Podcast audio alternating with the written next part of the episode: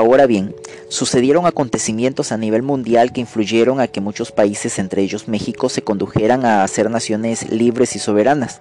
Por ello vamos a analizar en este momento la influencia de la independencia de Estados Unidos y la Revolución Francesa en la sociedad novohispana. Los acontecimientos de lucha armada desarrollados en las colonias inglesas de Norteamérica y en Francia constituyeron el ejemplo inmediato que serviría de estímulo a las capas sociales medias en ascenso en las colonias dominadas por España y Portugal, que solo esperaban la coyuntura propicia para iniciar una lucha que pusiera fin a la vieja estructura semifeudal, aún imperante, y promoviese el cambio hacia una mejor sociedad. Las ideas contenidas en la Declaración de Independencia de Estados Unidos y en la Declaración de los Derechos del Hombre y del Ciudadano emitida por los franceses ejercieron gran influencia en los intelectuales criollos y que más adelante vamos a conocer quiénes fueron los personajes que encabezaron la lucha por alcanzar una deseada y anhelada independencia.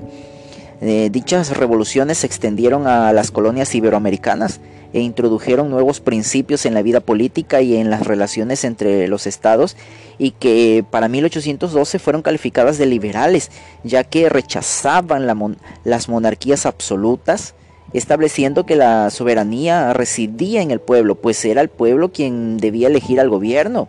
el cual se divide hasta nuestra actualidad en tres poderes distintos, que es el ejecutivo, el legislativo y judicial. Dichos poderes son medios para garantizar los derechos y las libertades de los individuos.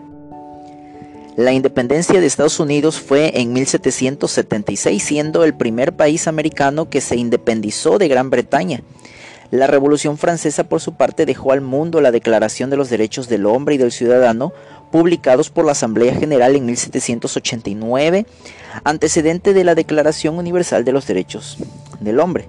Si bien es cierto que cuando estalló la Revolución Francesa en 1789, en Hispanoamérica ya existía una fuerte crisis, no se puede negar que las consecuencias que trajo este movimiento influyeron y motivaron en Nueva España la idea que ya prevalecía.